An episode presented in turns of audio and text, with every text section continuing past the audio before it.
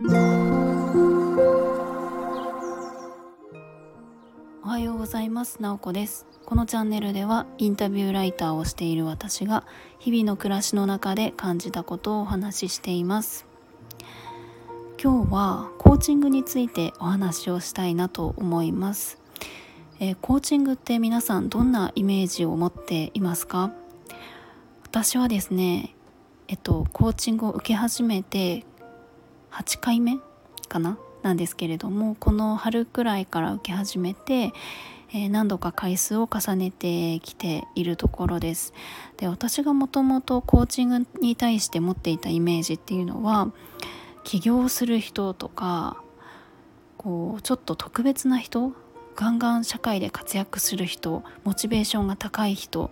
なんかそういう一部の人が受けるものがコーチングだと思っていたんですね。ただまあ私自身ちょっとしたきっかけがあってコーチングを受けるっていうことに興味を持ち始めて定期的に受けるっていうことを最近やっています。で先日8回目のコーチング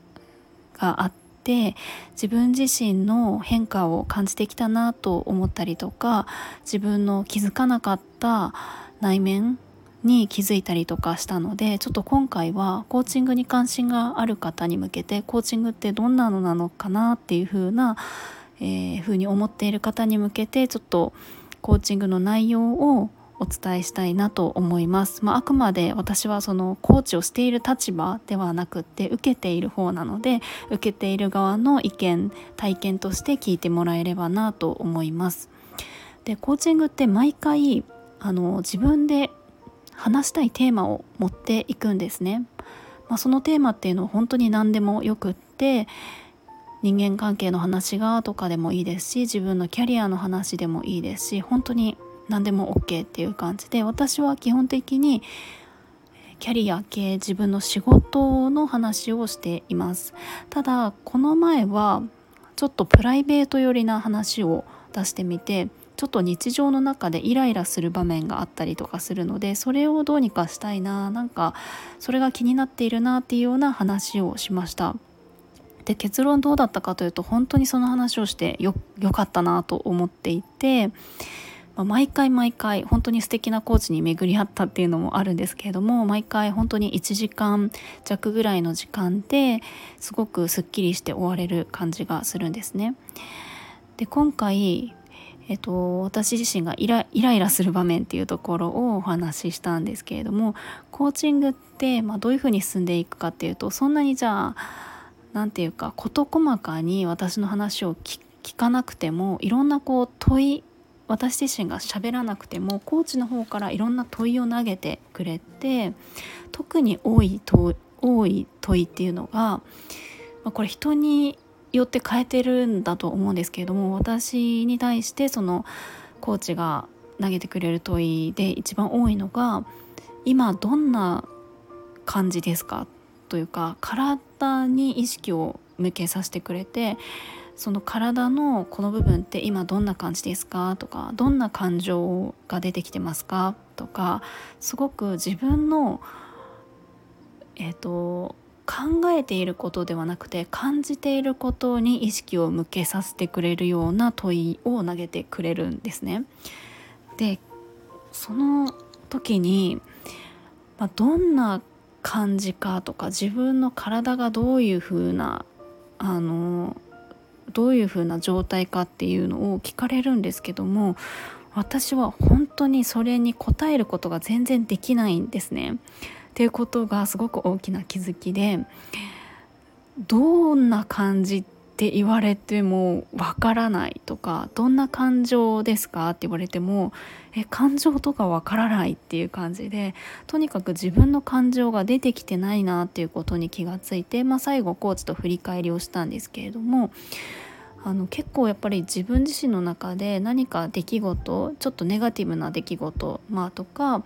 感情うんと、イライラ怒りとか悲しみとか、まあ、割とポジティブっていうよりかはネガティブに捉えられがちな感情っていうのを私自身は、まあ、意識的にも無意識的にも結構封印してたんだなっていうことに気づいて確かにこう過去を振り返ってみると自分がイライラした時怒りを感じた時って私は自分のその感情を何て言うか感じるっていうよりもあなんでイライラしたんだろうとかこの自分のイライラはどこから来てるんだろうっていうのを分析してあこれが原因かじゃあ次はこうしようとか分析して対処を考えるみたいな感じの思考をすごくもう無意識にもう当たり前のようにしてきていたんですね。でそれはそれで別に悪いことではないんですけれどもコーチから言われたのはその自分の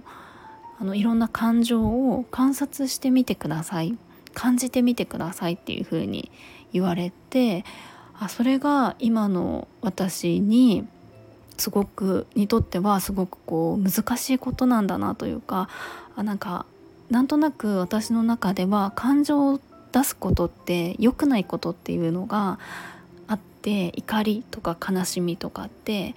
出しちゃいけない感じないみたいなところがすごくあったのであそれは別にあの悪いことではないから思いっきりそこに意識を向けてみるとか観察してみる感じてみるみたいなところって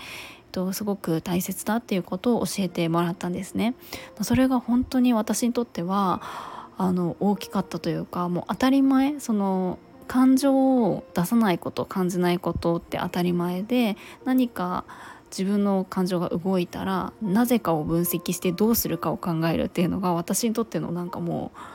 当たり前の思考だったのでなんかそうじゃない部分もこう広げてもらったというかそんな感じがしたんですよね。だからそれがすごく、えーと、コーチングを受ける価値で自分自身のこう思考の仕方に広がりが持てるなっていうような感じがしました、まあ、あくまで本当に私自身がこう出したテーマに対してコーチが問いかけてくれたこと教えてくれたことで私が気づいた部分みたいな感じで本当にコーチングって人によってテーマは様々ですし人によってあの気づくこととかあの本当にたくさんだと思うんですけれども、まあ、あくまで私はあの、まあ、最近のコーチングであこういった体験をしてこんな気づきがありましたっていうことをシェアさせてもらいました。まあ本当に何でしょうねあもっと早く受けてよかった受けてもよかったなってすごく思いました特別人生に何かすごく困っているとかがあったりとかすごく大きなことを成し遂げたいとかそうじゃなくっても、うんと、受けてみることで自分の思考の広がりだったりとかすごくあの何て言うんでしょうね。あの暮らしやすくなる。こう自分自身を出してなんて表現したらいいか難しいんですけどもあの素直に生きられるようになるなっていうような感じがしております。はいということで今日はあのコーチングについてお話をさせてもらいました。